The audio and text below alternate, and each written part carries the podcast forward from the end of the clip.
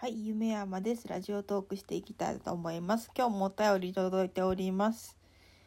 えー、まちっこさんより、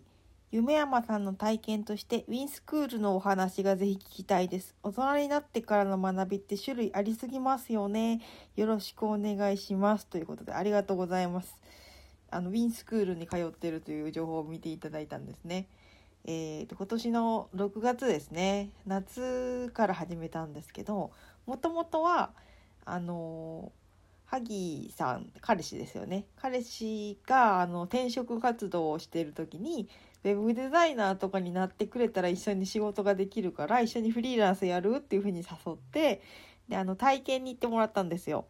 でそしたら、やっぱりちょっと難しそうだからってことで、本人は辞めたんですけど、パンフレットをもらって帰ってきてて、でそしたらやっぱり自分がしっかり学びたかったイラストレーター、フォトショップはもちろん、動画のアフターエフェクト、プレミア、あとあの JavaScript とか、あの、いろんな、あの HTML の勉強のことが書いてあって、ああ、私、子供がいなかったら、あの、こういう学校に入りたかったんだよなって、当時の夢じゃないですけど、思い出して、で今、子供ももうちょっと病気のことで生き別れになってしまって、で、あの、実家に預けてる状態で、もう独り身だし、で、彼も単身赴任で習い行って一人だし、で、あの、お金も結構貯めたから、学費もあるし、ちょっと、あのやりたかったことをもう一度やってみようと思って。で、ウィンスクール応募してみたんですよ。で、普通、そのイラストならイラストだけで、フォトショップイラストレーターコースだとか、映像なら映像だけで、プレミア、アフターエフェクトコースとか、どれか2つずつぐらいなんですよね。だけども、映像、ウェブ、スペシャリストみたいな、なんか、とにかくモリモリのコースにして、全部ですね。をイラストレーターからフォトショップからアフターエフェクト、プレミア、えー、JavaScript、jQuery、HTML から全部、全部です。全部のコースに入りまして、締めて50万。またお金使ってるよっていう。で、で、あの、50万のコースなんですけど、1年間学べるよっていうことで、ちょっとやってみようと思って。だから、こんなにお金出さなくていいと思う、みんな。学びたいことだけね、学べばいいと思うので。あの、だから多分20万ぐらいで済むと思うし、いろんななんかあの、なんだろう、割引制度とかもあるので、職業訓練とかで申し込めば、ちょっと割引とかもあるはずなんですけど、ちょっとよくわかんなかったんで、もう普通の割引もなしでそれで入ったんですけど。で、えっ、ー、と、四日市港が一番近いんですよ、うちからは。で、あの、行ったことある四日市アピタの中にあるということで、実際に人に聞きたくなったらそこに行くこともできるし、でも、毎回通うのは大変だから、オンラインを主体でやろうと思って、で、あの、ズームの使ったオンラインコースで申し込んだんです。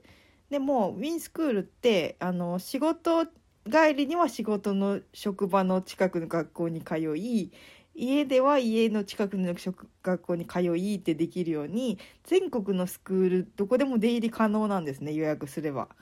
なんで、もしオンラインでやりにくいなと思ったら四日市校に帰れるっていうのも結構魅力で、で、オンラインで始めたんですよ。そしたら、あの、画面共有とかで見せながらズームをするんですけど、あの、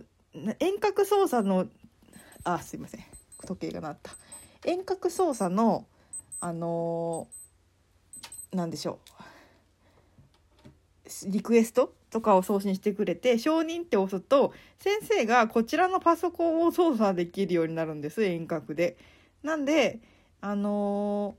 ー、特にオンラインでも、あのー、実際の教室との違いってすごく少ないし、で、あのー、HTML とかに関しては、あの、やってるファイルをちょっとチャットデータで、チャットの画面から送ってくださいって言われて、メール送るみたいに、あの、自分のデータを送ると先生がチェックしてくれたりとか、その、画面共有以外の部分でもチェックしてくれるので、そうそうね、あの、オンラインで困ることなかったです。で、もう、60回ぐらい講座受けてるんですけど、そのうち1回だけちょっとネットの調子が悪い日があって、その日だけちょっともうキャンセルしますって言って、切れてばっかだったね、ズームが。ちょっとダメになってでちょっとかわいそうだからあの講座の振り替えができるかチェックしますって先生も言ってくれたんですけど結局それはあの当日キャンセル扱いになってしまってでちょっとあの振り替えはできなかったっていうことなんですけどだからネットの環境が悪い人はその分キャンセルになってしまうとあのその返還返還というかそのその日を別日に振り返ることはできないのでちょっと注意が必要なんですけどまあ普通にネット環境のある人だったら Zoom があんまり落ちたことないよって人だったら大丈夫かなと思います。であのー、授業はあの先生によりますね。すごい声をかけてくれる先生もいます。あのウィンスクールのオンラインもあの教室も一緒なんですけどワンツーマンじゃないんですよ微妙に。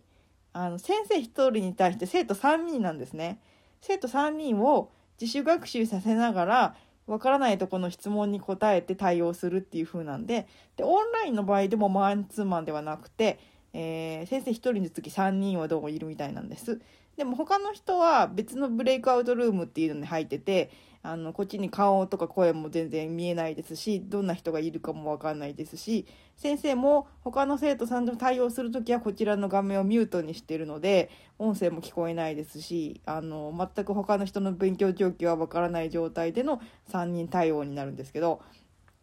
そのあの他の人回ってきますって言って他の人のとこ行って他の人が質問し長くてなかなか先生が帰ってこない時もありますしであの Zoom の挙手っていうあの手を挙げる機能を使って分かんないとこが出たら挙手をすると先生が来てくれてであの話しかけてくれて Zoom でこう教えてくれるっていう風なんですけどこれがねあのー、自分から質問しなきゃいけないんですよ。基本的に先生先生によっては質問しなくても、どこまで進みましたか今わからないとかありますかって聞いてくれるんですけど、先生によっては全くそれがない先生がいて、で、自分から質問しない限り、もう1時間何にも会話しない先生とかもいるんですよ。なんで、もう集中してやりたい人は帰っていいかもしれないんですけど、わからないところを質問にするのが苦手な人、自分で尋ねるのが苦手な人はちょっとあんまり向いてないかなと思います。でリアルの教室のことはちょっとわからないので様子がわからないんですけどオンラインはそういう感じで先生との相性もあるしすごいたくさんの先生がいるんですね。で毎回同じ先生ではないです。でもたまにあなんかこの先生この間も担当してくれたよなっていうぐらいの先生はいるんですけどもほとんどそれぐらいの感じで毎回同じ先生ではないですし、まあ、同じ曜日とか同じ時間帯にすればもしかしたらってことあるかもしれないんですけど私があの1週間を通して全然まばらな時間にしか入らないので曜日もちょっと同じ先生に当たることがなくて結構それだけ先生がたくさんいますね。であのー、からないところ特に分からないとこないですか？って言われてあ、大丈夫ですって言ってしまうと、そうですか。ではまた他の方回ってきますって言って会話終わるんで、何にも授業がないまま。だけどテキストはしっかりしてる。テキストはもうテキストの通りやっていけば、あの、できるようになるぐらいしっかり書かれていて、で、あの、紙のテキストがね、どっさり入稿すると、あの、郵便で届いて、めっちゃ分厚いファイルに印刷されたモノクロのテキストが届いてドヒャーってなるんですけど、それ使うことなくて、で、あの、オンラインテキストっていうのがあって、あの、マイページにログインして、で、あの、開くとブログみたいな感じでテキストがカラーで見れるんですね。で、多分それが変わったりとか、あの、卒業しちゃったらそれが見れなくなるからってことで多分印刷されたやつが送られてくるんでしょうけど、あの取っておくとはいいですけどあの普段の授業では紙のテキストを使うことはなくてでオンラインのブログみたいに用意されたあのウェブサイト上のテキストを見ながら進める感じになります。でえっ、とそうですね実践に生かせるかっていうと怪しいところがあります。あの基礎的なことをやってくれるんであの私もイラストレーターやフォトショップ自己流でやってたからえこんな機能あったの？とか便利ってことはあって学んだことに対して学んでよかったなとかすごく授業がためになったとは思うんですけどそれを仕事に生かせるかっていうとじゃあどうやって作るの？ってことになるし結局自分のデザインセンスになってくるしであのホームページとかもあの真似して HTML を打ち込めば表示されるとこまでは行くけどそれを暗記してるかどうかっていうと暗記はできない感じになったりとかやっぱそこから先の自分での学習とか実践仕事を取ってくるっていうことが重要になってくるんでなんかウィンスクールにさえ行けばデザイナーになれるかウェブデザイナーになれるかイラストレーターになれるかっていうとそれは違うかなっていう感じがします。なんでちょっとうーん微妙なラインなんですがあの、やっぱり予約を取ってあの時間を作って勉強するっていうのがなかなか自分一人では難しいですよねその独学で本読んでやろうと思うと。実際私も独学でもやろうと思ってあの本も買ったんですがそっちは進んでなくてでもビンスクールの時間になるとあビンスクールやんなきゃと思って進んでる感じであの強制力はあるので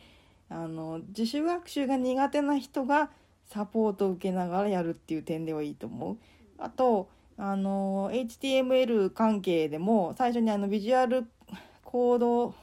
スタジオかあのタグを打ち込む機械機械じゃないやあのアプリの使い方とかも教えてもらえるんでその辺もあの使い方特に英語のサイトとかになってて分かんないとことかもあるんでその辺はね教えてもらえてよかったかなっていう。であのちょっと打ち間違えのありがちなこととかも見直してくれたりとかしてで一緒に問題解決してくれるのであれ打ち込んだけど動かないっていうのが自主学習だったらもう自分では途方に暮れるんですけどどこが打ち間違えてるかとかを先生が一緒に探してくれるんですよ。であのここ間違ってますね間違いやすいので気をつけてくださいねって教えてくれるんでそれ繰り返してるうちに自分の間違いやすいところが分かってきたりあの検索の方法が分かってきたりとかしてであの自分でミスを直す力が身につくんです。なんで、それは学校通ってよかったなって感じですね。あ、もう時間になっちゃう。ちょっといっぱいになっちゃいましたけど、こんな感じで頑張ってます。